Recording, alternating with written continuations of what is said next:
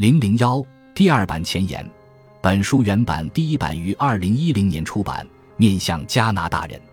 写这本书的原因是，我们感觉到在当时直到现在为退休做准备的加拿大人，对本人及其财务可能面对的各类风险，以及真实的养老金产品如何帮助他们防范这些风险，需要有清晰及更好的理解。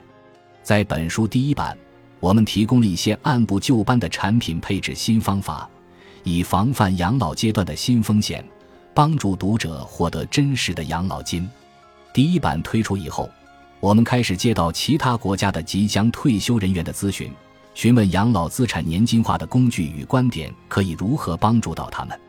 几年以来，我们的标准化回复是：只要参考加拿大版本即可，具体条款可能有差异，但是养老金状况、养老金的数学计算和概念几乎完全一样。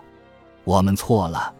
事实证明，美国、英国、澳大利亚和新西兰的养老资产年金化需求的紧迫性，比曾经的加拿大还要严峻。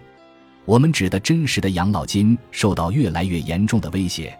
这些国家的养老金覆盖率下降的幅度比加拿大严重的多。之前他们一直都有此类养老金。同时，在第一版出版后的这些年里。连续多轮的改革已经改变了上述所有经济体的养老金制度，而且这种转变尚未最终完成。在过去十年里，养老金改革一直被很多国家列入优先政治议程。二零零八年的金融危机只是加速了有关改革的步伐。全球养老金观察者发现，目前很多国家已经普遍接受养老金制度与规则需要随时间改变的观点。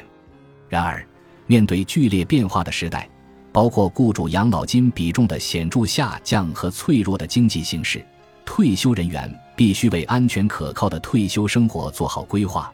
这种局面将给他们带来何种后果？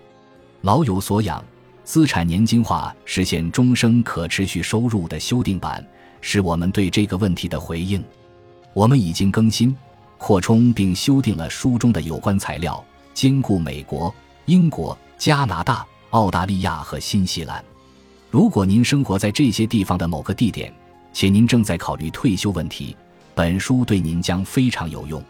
在您继续翻阅本书之前，先提醒注意，因为考虑了五个地区，我们有时使用通用术语而不是国别术语。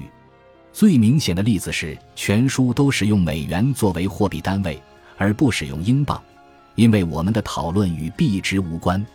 当您看到美元时，为了更好地满足您的口味，可以很开心地读成英镑，尽请随您的喜好。